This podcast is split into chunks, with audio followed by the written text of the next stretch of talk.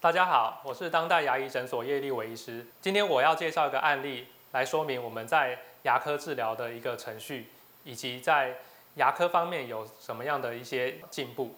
很多患者通常不敢进入牙医诊所的原因，通常是因为怕痛而导致拖延，因此常常问题就会累积的越来越严重。很多情况都是因为痛到受不了，才跑来牙医诊所来求诊。那这时候其实我们会需要做一个完整的检查。去帮他拟定一个计划。通常在我们的治疗方面，会依照治疗疾病、恢复功能以及改善美观这方面逐一着手进行。再来，由于已经产生缺牙的问题，我们建议他做一颗植牙来修复它的功能。在现在的植牙手术进行部分，我们常常会利用舒眠镇静的方式，来让患者在最轻松放松的心情去做相关的手术。舒眠镇静麻醉方面。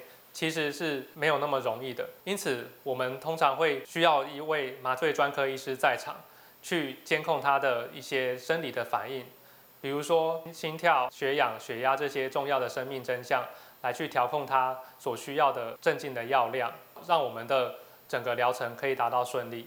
那在前牙美观区的方面，也是搭配了数位牙科的科技去做所谓的数位微笑设计的流程。